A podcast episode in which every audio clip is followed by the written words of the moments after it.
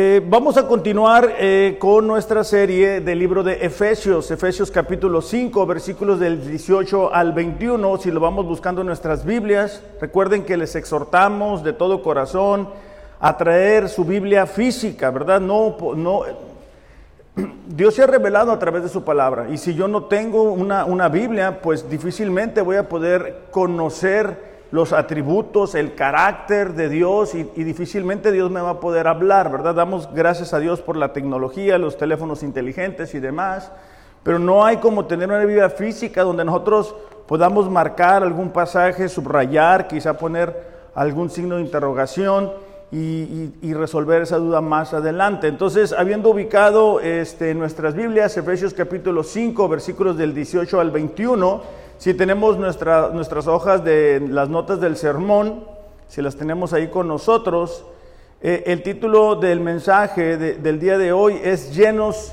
del Espíritu, llenos del Espíritu, Efesios 5, 18 al 21.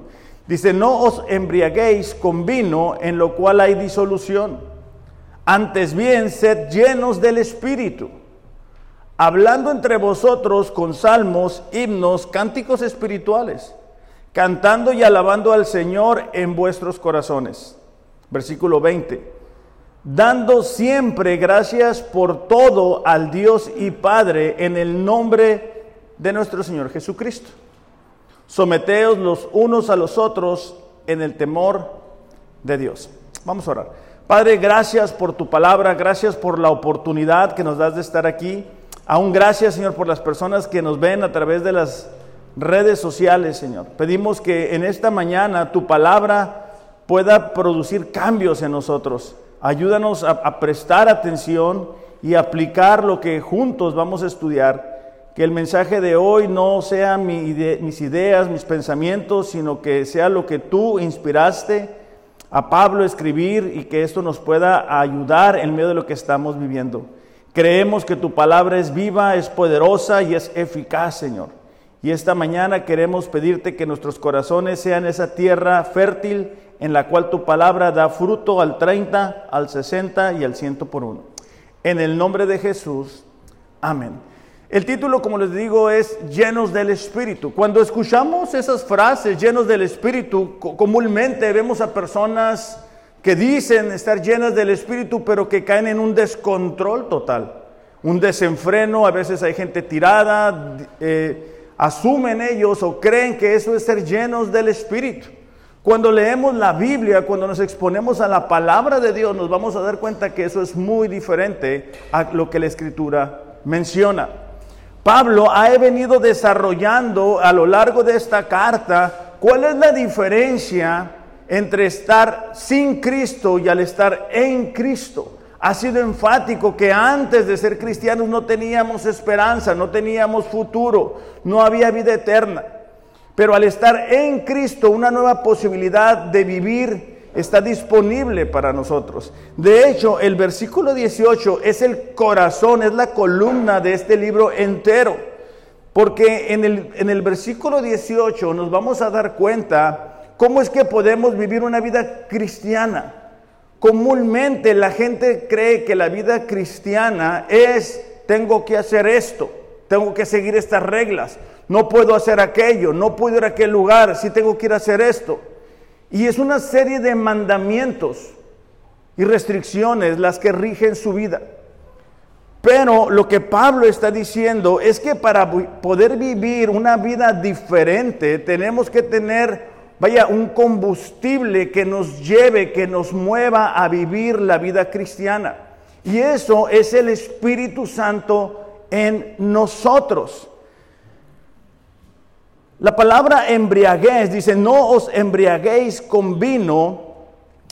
Esta palabra embriaguez es nublar o influir por medio de alcohol cualquier parte de la mente de una persona de tal modo que afecta sus facultades. Lo voy a repetir. Es nublar o influir por medio de alcohol cualquier parte de la mente de una persona de tal modo que afecta sus facultades. Actualmente hay muchas posturas acerca de si un cristiano puede o no puede tomar alcohol. Pablo aquí está enseñando que ellos como creyentes, como nuevas criaturas, no deberían de ceder a la embriaguez. A lo largo de la Biblia notamos capítulos tristes de personas que cayeron en la borrachera. Por ejemplo, Noé se emborrachó y actuó de manera equivocada. Las hijas de Lot fueron, eh, cayeron en embriaguez también y tuvieron eh, relaciones con su padre. En la iglesia de Corinto también era común que los hermanos tomaran de más. Pero sobre todo en la palabra podemos ver claramente que la bebida alcohólica está ligada a la inmoralidad. Gálatas 5:19 dice, cuando ustedes siguen los deseos de la naturaleza pecaminosa, los resultados son más que claros. Inmoralidad sexual, impureza, pasiones sensuales, idolatría, hechicería, hostilidad, peleas, celos, arrebatos, furia, ambición, discordias, envidia. Fíjate la siguiente parte, borracheras, fiestas desenfrenadas y otros pecados parecidos. Dice Pablo, permítanme repetirles lo que les dije antes. Cualquiera que lleve esa clase de vida no heredará el reino de Dios. Primera de Pedro 4.3. Hay que buscarlo en nuestras Biblias. Primera de Pedro 4.3 dice, en el pasado han tenido más que suficiente de las cosas perversas que les gusta hacer a los que no tienen a Dios. ¿Ok? Cosas perversas. Inmoralidad, pasiones sexuales, parrandas, borracheras, fiestas desenfrenadas y abominable adoración a ídolos. Yo entiendo que comúnmente la gente dice, Jesús convirtió el agua en vino, ¿verdad? Y entonces podemos tomar. Aunque el énfasis de este, de este texto no es si podemos o no podemos tomar, y quizá en otra ocasión podamos tocar el tema a mayor profundidad. Cuando alguien expresa eso, tiene un desconocimiento bíblico. ¿Por qué? En la, la, Biblia no fue escrita en el español que nosotros hablamos el día de hoy. La Biblia fue escrita en otros idiomas, ¿verdad? el, Nuevo Testamento en griego, el Antiguo Testamento en arameo y en hebreo. Y cuando hacemos un estudio profundo de eso, nos damos cuenta que hay tres palabras que en la Biblia describe el vino. Por ejemplo, la palabra siquera en griego y shekar en hebreo era una bebida fuerte debido a su contenido alto de alcohol y era muy fácil intoxicarse rápidamente. Se daba esta bebida a aquellas personas que estuvieran a punto de morir para ayudarles con el dolor. ¿Ok? Ese era el, propósito. Hay otra palabra que también se utiliza y es la palabra gleucos y aludía al vino nuevo que era bastante dulce y este no necesitaba mucho fermentación para provocar embriaguez. ¿Ok? La tercera palabra es la palabra yayin en el Antiguo Testamento y para el Nuevo, oinos. Esta palabra en particular contenía muy bajo porcentaje de alcohol. ¿Ok?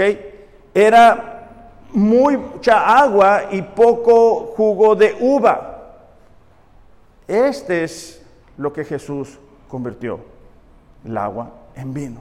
O sea, Jesús no hizo, no quiero decir el nombre de una cerveza, ¿verdad? Pero no convirtió para que hubiera desenfreno. Era muy poco.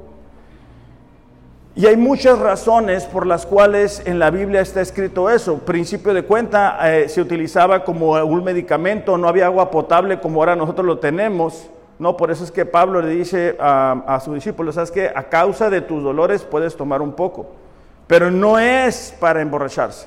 ¿Ok? Ahora, específicamente Pablo le está diciendo a los efesios que no caigan en la embriaguez. ¿Por qué? Porque recordemos que ellos vienen de otras religiones, traen otras ideas. Y era muy común que en esas fiestas hubiera vino, hubiera alcohol. Y ellos creían que mientras estaban bajo la influencia de dicho alcohol, podían conectar con sus ídolos, podían conectar con sus dioses. De hecho, hay comentarios que aseguran que estas personas ya en el desenfreno provocaban su vómito para poder seguir tomando. Entonces, de ahí la importancia para estos efesios que entendieran que no debían buscar relacionarse con Dios como solían hacerlo con otros ídolos. De hecho, después dice la palabra, eh, no se embriaguen con vino, en lo cual hay disolución. Esta palabra es aquello que es imposible de salvar se empleaba para aludir a una persona enferma e incurable sin esperanza alguna de poderse recuperar. Entonces Pablo está diciendo, quien, quien busca en el vino, la respuesta es alguien sin esperanza, que es imposible de salvar. Ahora, aquí hay un mandato claro y, en el versículo 18, perdón, lo vemos, dice, antes, es decir, en lugar, en oposición a permitir que la embriaguez gobernara las vidas de estos efesios, dice, antes sean llenos del Espíritu, es decir, sean controlados por el Espíritu. Esta palabra en el idioma original es pleros y tiene principalmente tres significados. El primero de ellos es el viento que llenaba el velaje de una embarcación para que pudiera avanzar en el agua. Significa entonces que podemos movernos y avanzar en la vida cristiana por la intervención de Dios mismo. Es decir, cuando nosotros somos llenos del Espíritu, podemos avanzar en la vida cristiana. Podemos ir a donde antes no íbamos, podemos avanzar, podemos crecer, podemos madurar, por eso es que se rompen hábitos, se rompen ataduras del pecado. Desafortunadamente hay gente que, quiere que alguien, principalmente el pastor, ore por mí, ¿verdad? Para que este problema se vaya. No, necesitamos ser llenos del Espíritu para poder avanzar, para poder crecer, para poder confiar más en Dios, para aprender a esperar en Dios. La vida cristiana es así. No podemos estar en el mismo lugar, utilizando este mismo ejemplo, ¿verdad? Es como si, un barco anclado eh, a la orilla, pegado a tierra, quisiera moverse, necesita soltarse y ser lleno del Espíritu para poder crecer. En segundo lugar, la palabra pleró alude al concepto de permeabilidad. ¿Cuántos de ustedes han impermeabilizado su casa? ¿Verdad? ¿Nadie la ha impermeabilizado? A ver, levanta Ok. ¿Para qué la impermeabilizamos? Para que no entre, para que no penetre el agua. ¿Estamos de acuerdo? Ok. Entonces aquí el concepto es de la permeabilidad de esta palabra es que el Espíritu Santo puede entrar a cada una de las áreas de nuestras vidas, que vaya, seamos empapados con la presencia de Dios, seamos impregnados también alude a la acción de la sal sobre la comida. Entonces está permeando cada una de las áreas de la vida cristiana. Diferente a lo que nosotros hacemos, ¿verdad? Cuando impermeabilizamos, evitamos que el agua entre. Cuando nosotros somos llenos del Espíritu Santo, lo que sucede es que Dios comienza a tomar control de nuestras vidas. Ya no pensamos igual, ya no hablamos igual, ya no tenemos los mismos hábitos. ¿Por qué? Porque la obra del Espíritu Santo está en nosotros. tercer lugar es control total.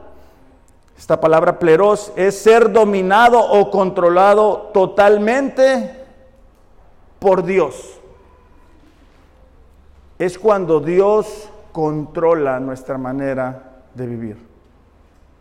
Es la madurez cristiana sin importar cuántos años digamos que tenemos de cristianos, es cuando la gente no necesita que nosotros le digamos, sabes que yo soy cristiano, sino que el control de Dios sobre nuestras vidas es tanto que es evidente.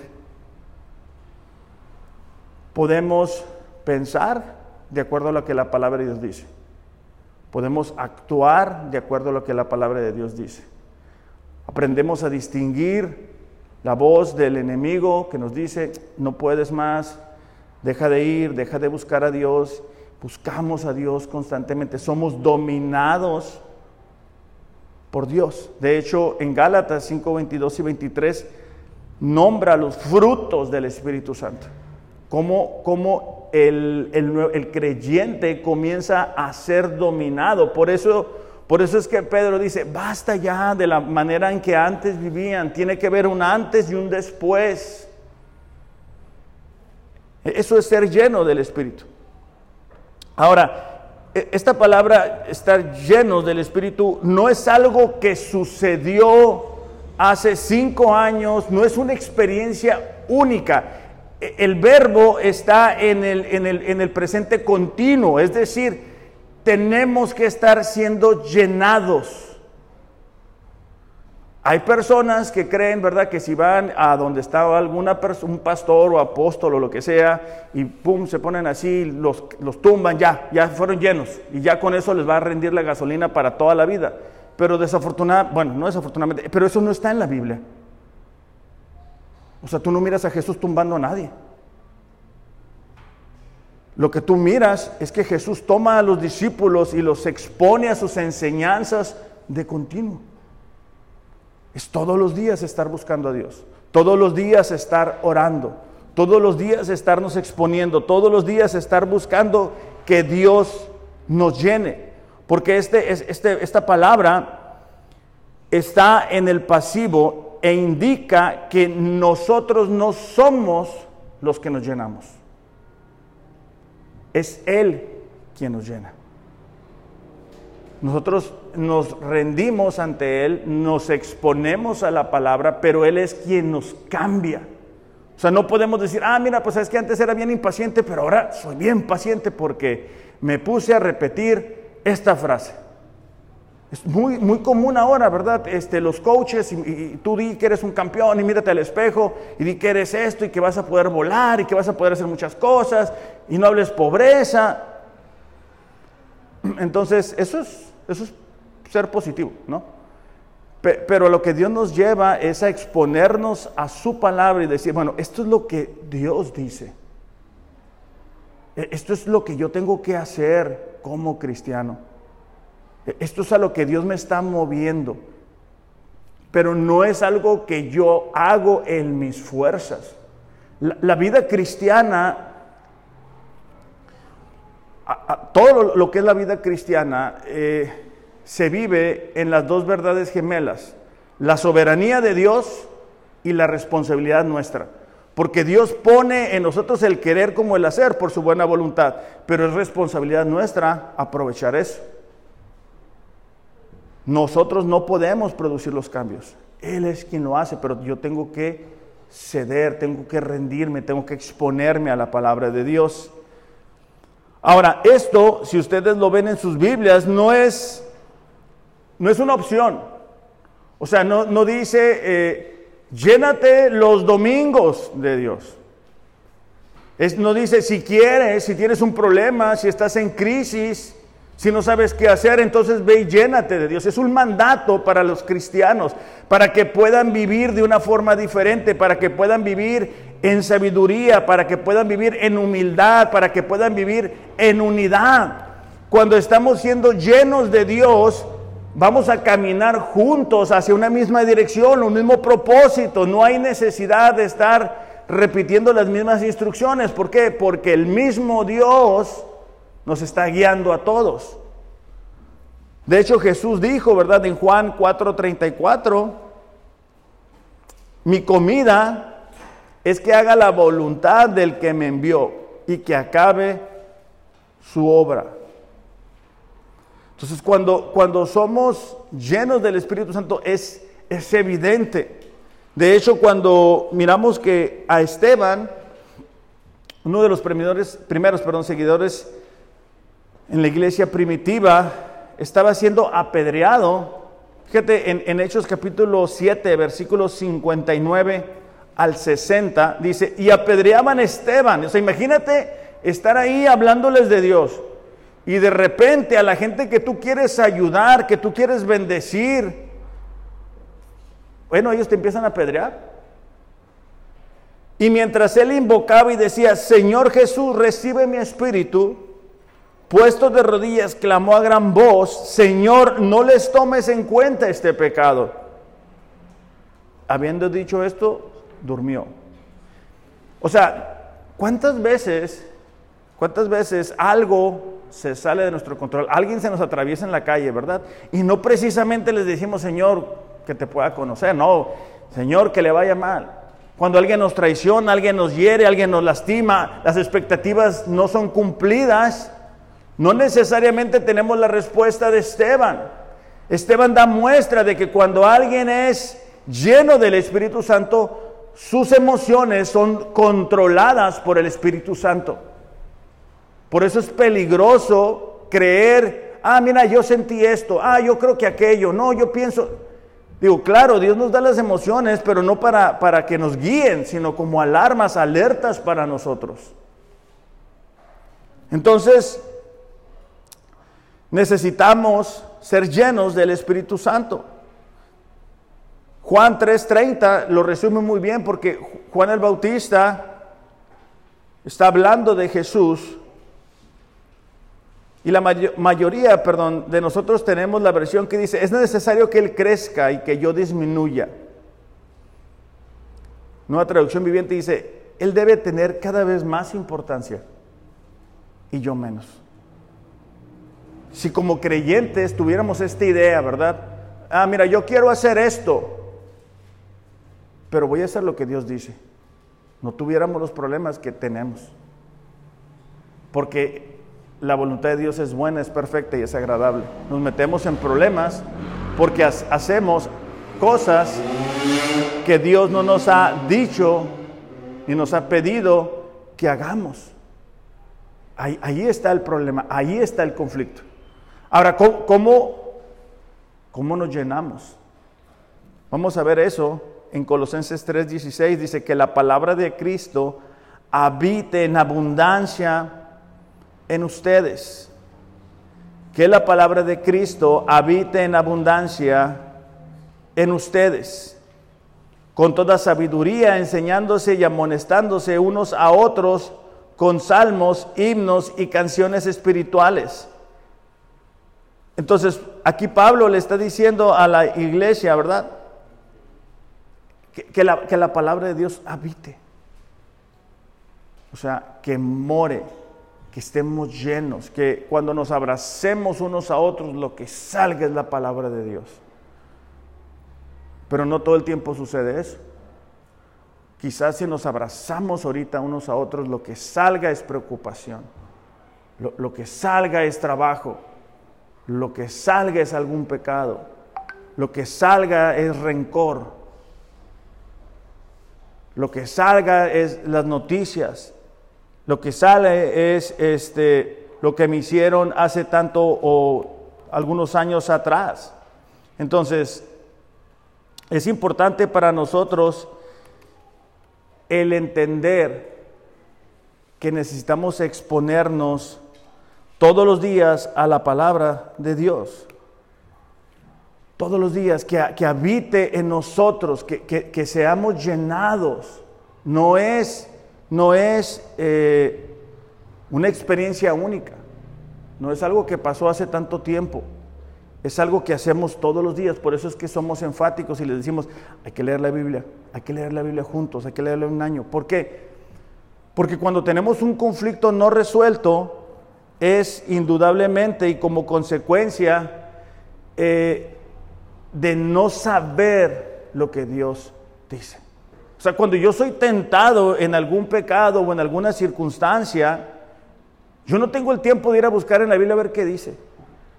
O sea, yo no tengo el tiempo de decir, ah, ver, espérame, déjame. Yo, hace como tres años, yo me acuerdo que vi un versículo o, miré algo, eh, espérame, no.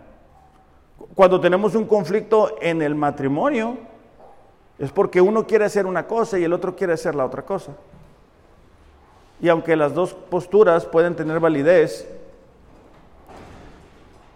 lo más importante es lo que la palabra de Dios dice.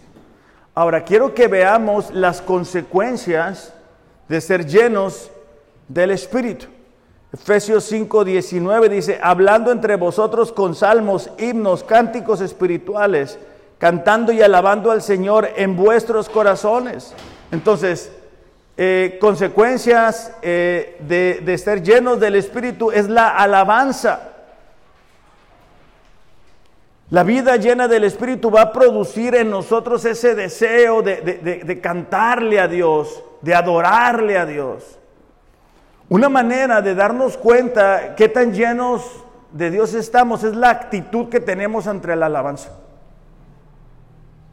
O sea, si yo estoy pensando, híjole, ¿cuánto tiempo irán? ¿Cuántas canciones son? Son dos, tres, ya, se va a acabar. Traigo hambre, no desayuné esta canción, esta canción no me gusta. Yo recuerdo que en una ocasión alguien me dijo, no, es que me gustan las alabanzas. Dije, pues no te preocupes, es que no son para ti. O sea, son para Dios. Lo que le estamos cantando es lo que hay en nuestro corazón. Ahora, claro, entre, entre, entre más cercanos estemos a Dios, pues más hay que cantarle.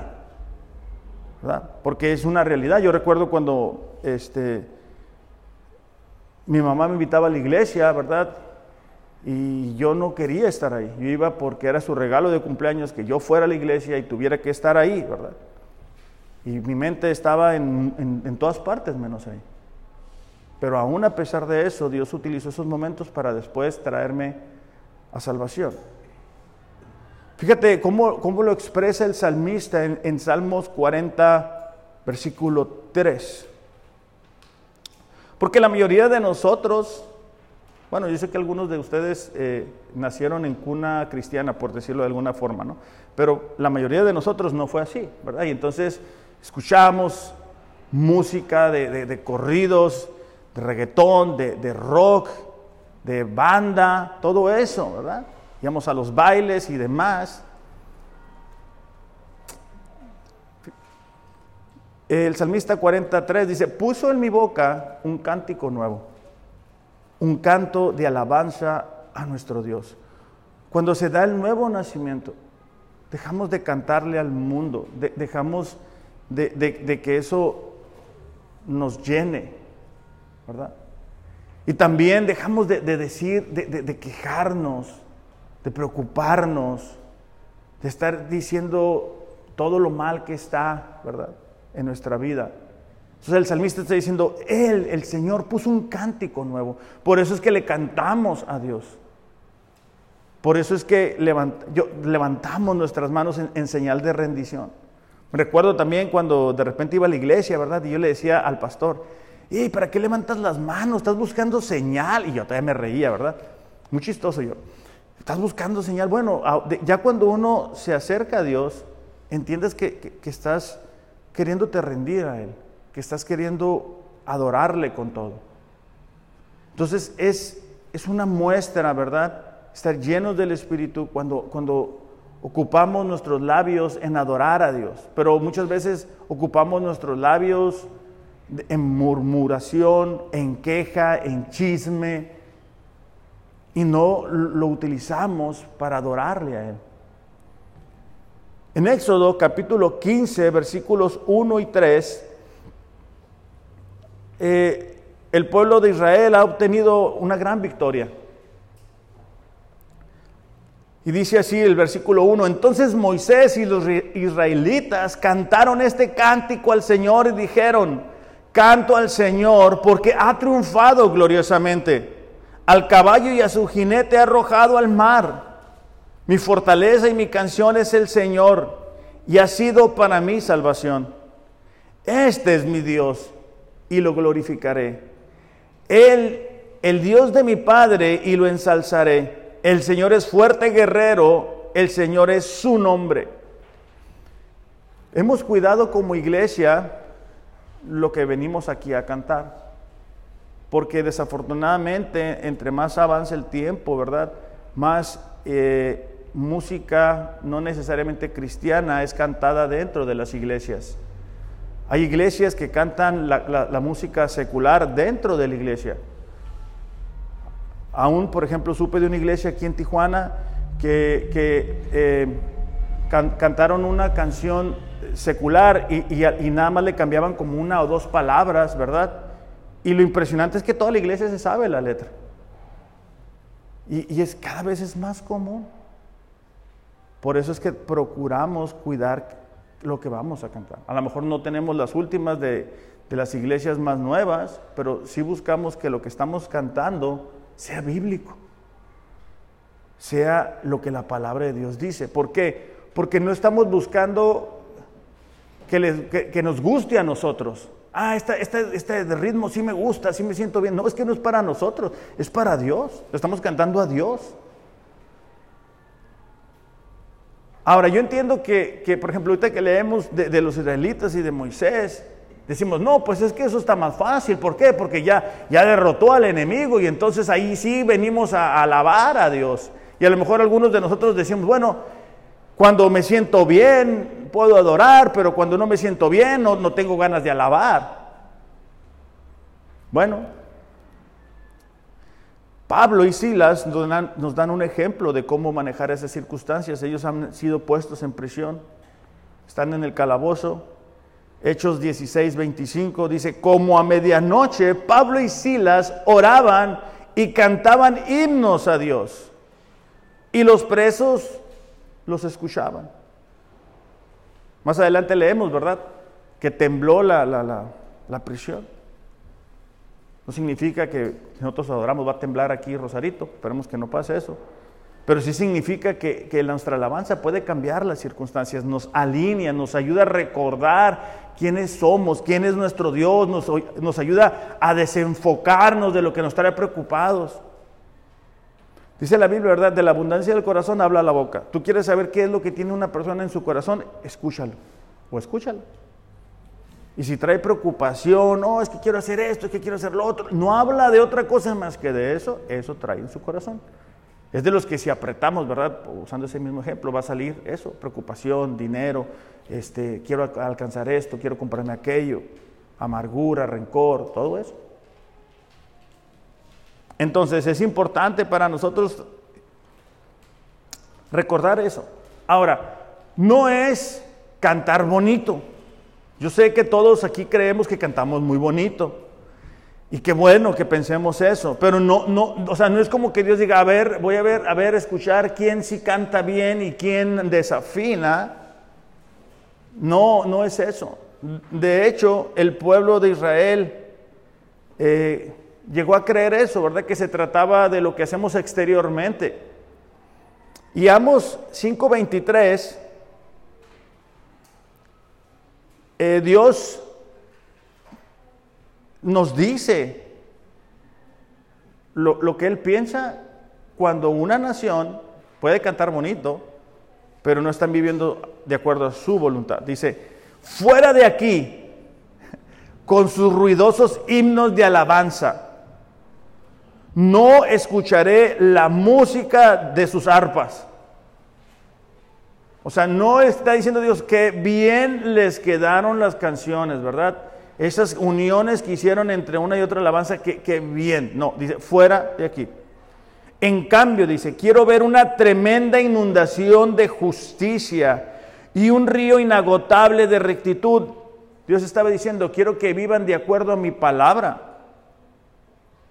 Quiero que lo que me están cantando sea una realidad en su corazón, en su interior. Entonces, lo que venimos aquí a cantar es bueno, pero tiene que estar de acuerdo en lo que hay en nuestros corazones. Por eso es que Pablo dice, ¿verdad? Canten en sus corazones.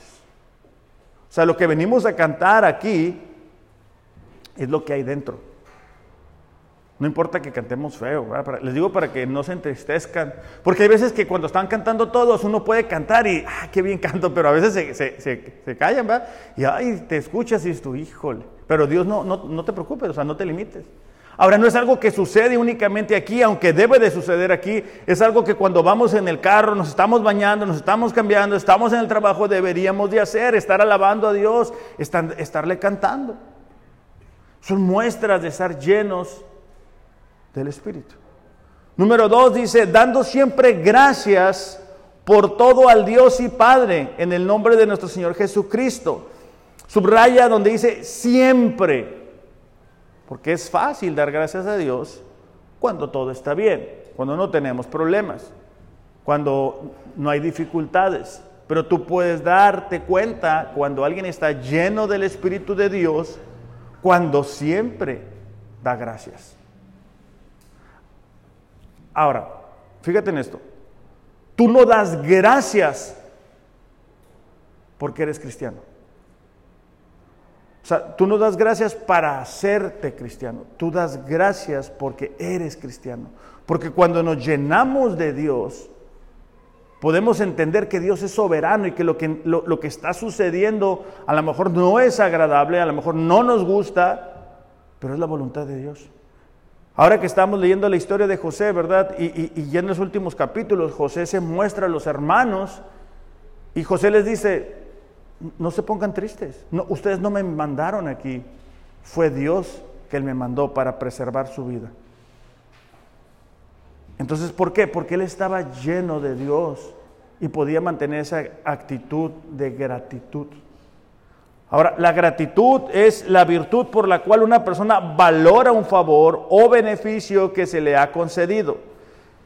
Valora un favor o beneficio que alguien le ha concedido. Cuando una persona siente gratitud, la persona desea corresponder el mencionado favor de alguna manera. Estos son acciones y no únicamente palabras, es, algo sentido común, ¿verdad? Si, si alguien me hace un favor, me ayuda con algo, es más fácil, más barato decir, gracias, a yo corresponder con una acción. Entonces, la gratitud nos permite reconocer, apreciar y disfrutar de todas las cosas, desde las más pequeñas hasta las más grandes. No, entregamos nuestra felicidad a yo sería feliz, yo estaría agradecido con Dios si me da esto, si puedo terminar este proyecto, si alcanzo aquello, si, si viene más gente, si, si mi esposa no fuera como es, si mi esposo no me dijera lo que me dice, entonces sí daría gracias a Dios. No, la actitud de gracias es que podemos valorar aún los pequeños detalles. Alguien dijo, no son las personas felices las que son más agradecidas, son las personas agradecidas las que son más felices. Te lo voy a repetir. No son las personas felices las que son más agradecidas. Son las personas agradecidas las que son más felices. Cuando nosotros estamos agradecidos con Dios, eso nos permite acercarnos a Él. Pero si nosotros pensamos, no, pues es que yo me merezco esto, yo quisiera que esto pasara en mi vida, en mi familia, entonces sí me acercara a Dios, Estamos en problemas porque no logramos ver que si respiramos es por Él, que si tenemos un día más de vida es por Él, que lo que tenemos y lo que somos es por Él, que aún en las dificultades Él está con nosotros.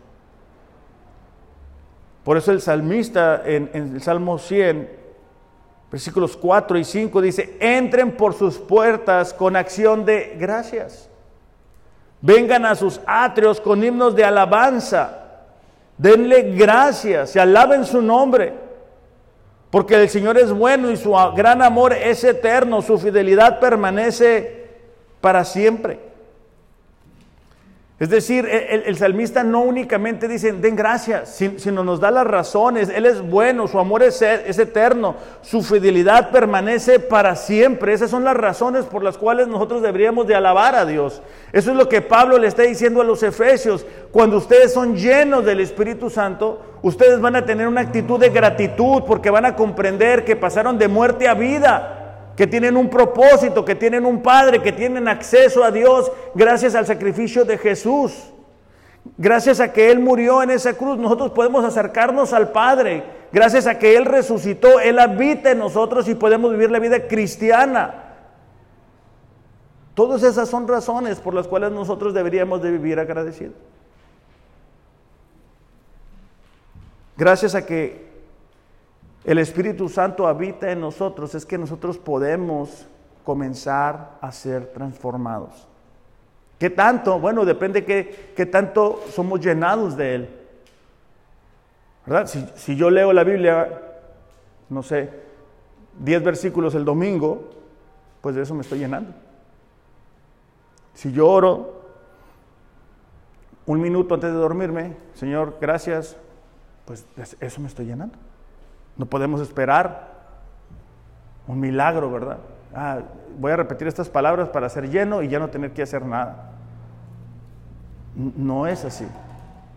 Entonces, si, tú quieres saber qué tan, qué tan lleno eres de Dios, qué tan agradecido estás con Dios, o qué tan agradecida estás, o todo el tiempo te estás quejando, todo el tiempo vemos el vaso medio lleno, ¿verdad? Ah, mira, esta persona, ¿por qué tiene eso y no lo tengo?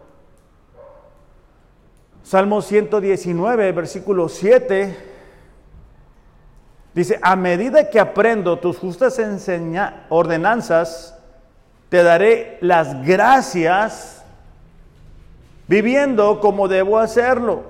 Ok, esa es una manera en que nosotros le expresamos nuestra gratitud a Dios con nuestra manera de vivir. Ya no llevamos un sacrificio, ¿verdad? Como lo hacían en el antiguo pacto, animales, ¿verdad? No, ahora somos nosotros los que nos rendimos a Dios.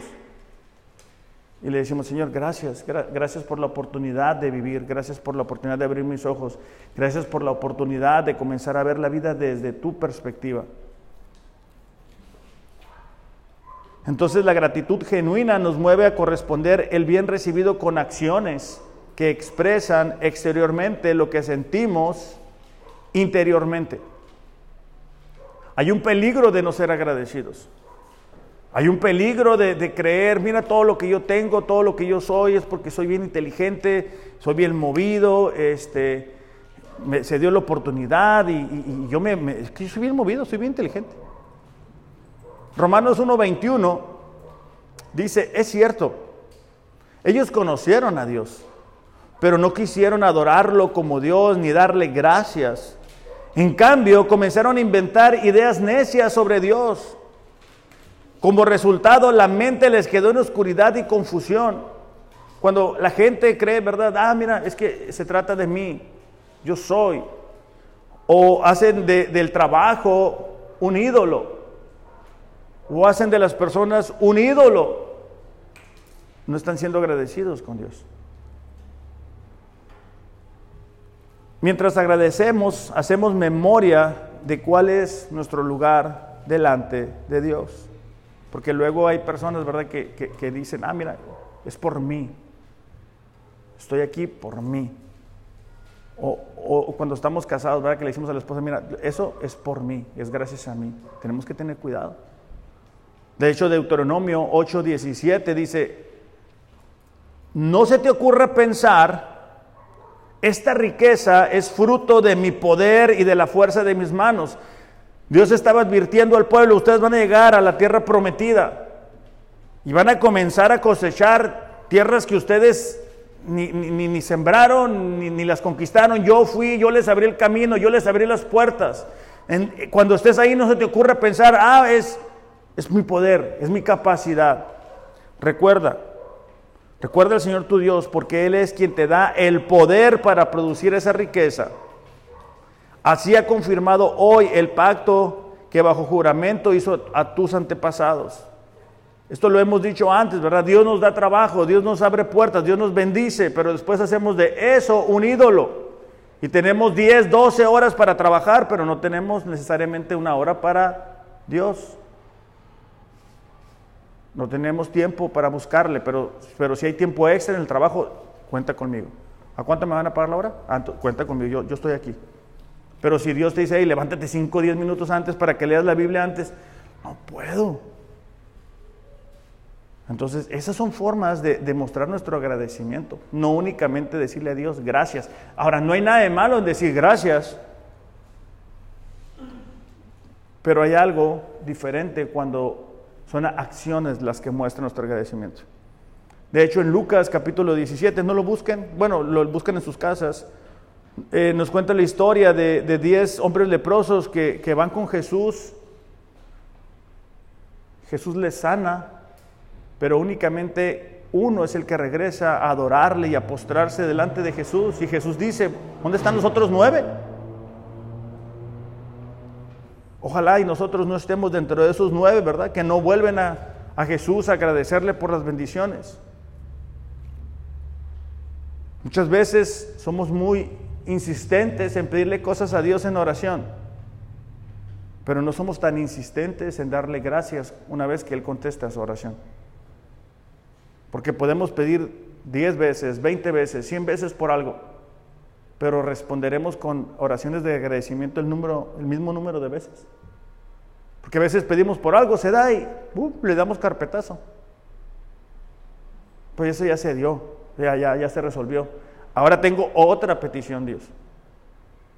Que recuerden, estas son consecuencias de vivir una vida llena. O sea, si nosotros estamos llenos de la palabra de Dios, la consecuencia es alabarle. ¿Por qué? Porque miramos los atributos, miramos el carácter, la fidelidad, el amor, la misericordia de Dios.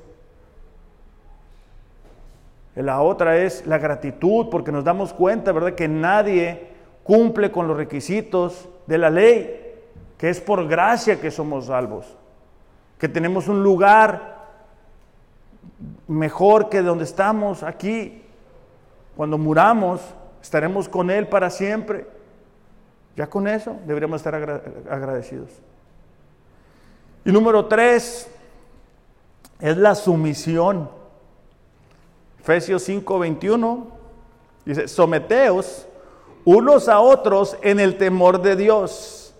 Esta palabra someteos es un término de origen militar que significa disponer o arreglar en orden o por rangos.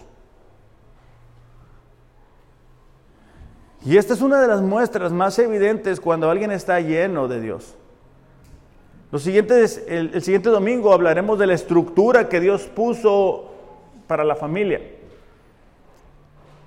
Pero aquí es donde batallamos mucho. Porque Dios estructuró que la familia fuera el hombre, la mujer sometida al hombre, no al revés. Y los hijos sometidos a los padres. Y cuando tenemos problemas en casa es porque la mujer no se quiere someter al hombre. Los hijos no se someten a los padres. Pero también dice que el hombre debe estar sometido a Cristo. Y entonces empezamos a hacer nuestra propia versión de este versículo y decimos, bueno, si mi hombre, si mi esposo no se somete a Cristo, yo no me tengo que someter a él. El hijo dice, bueno, si, mi padre o, mi madre no están sometidas a, Dios, yo no me tengo que someter a ellos. O hay familias donde los hijos son los que mandan, son los que gobiernan la casa. Y el someternos es acomodar en el lugar, en el rango que le corresponde. Delante de Dios todos tenemos el mismo valor. Pero por orden de estructura, Dios lo ha dispuesto así. Hay veces que pensamos, ¿verdad? Ah, no, mira qué suave, le puso al hombre como cabeza, hablando de las mujeres. Mira que me tengo que someter a él. No, yo no me quiero someter a él. Qué fácil. Pero no te preocupes, mujer, porque el día que estemos delante de Dios, los hombres vamos a tener que rendir cuentas. Y Dios no te va a juzgar si tu hombre o tu esposo no se sometió. Pero sí te va a llamar a cuentas si tú no te sometiste al esposo que te dio. Entonces los problemas, la solución a los problemas no es que tomes el control. La solución es que lo manejes bíblicamente. Pero para que este sometimiento se dé, necesitamos una virtud cristiana, que es humildad. Porque el, esposo quiere hacer lo que él quiere hacer, pero debe de hacer lo que Cristo le ha mandado hacer. Por eso es que ahí dice, ¿verdad? Sométanse unos a otros en el temor, en el respeto, en la reverencia. Necesitamos humildad para vivir una vida de sometimiento, para yo poder decir, sabes que yo me voy a someter a alguien. Yo le voy a rendir cuentas a alguien. Yo me voy a disipular con alguien. Por eso es que hemos sido insistentes, ¿verdad? De rendirnos cuentas unos a otros.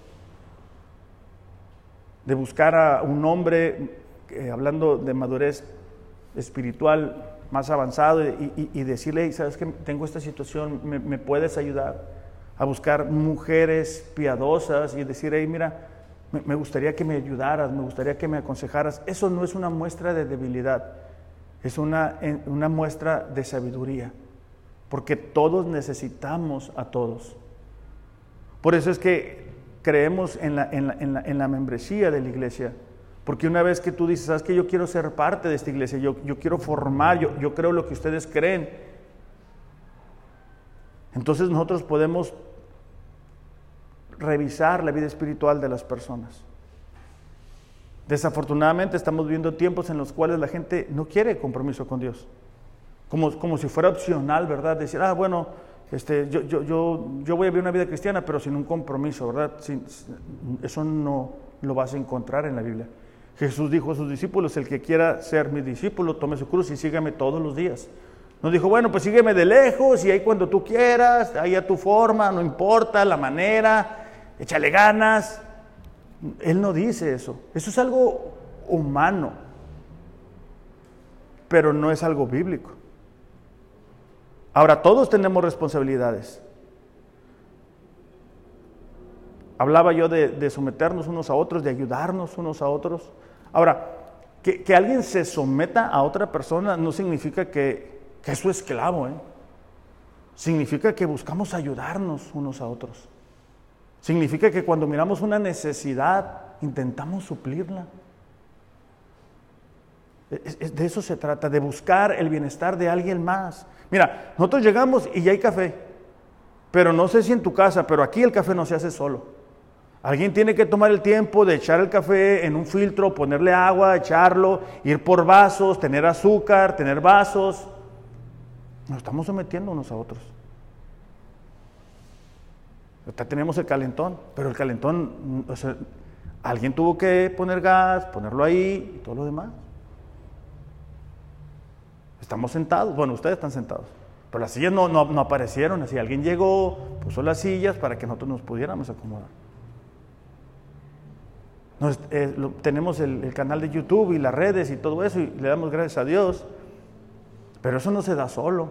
Alguien tuvo que llegar, conectar el teléfono, asegurarse que el video, el audio.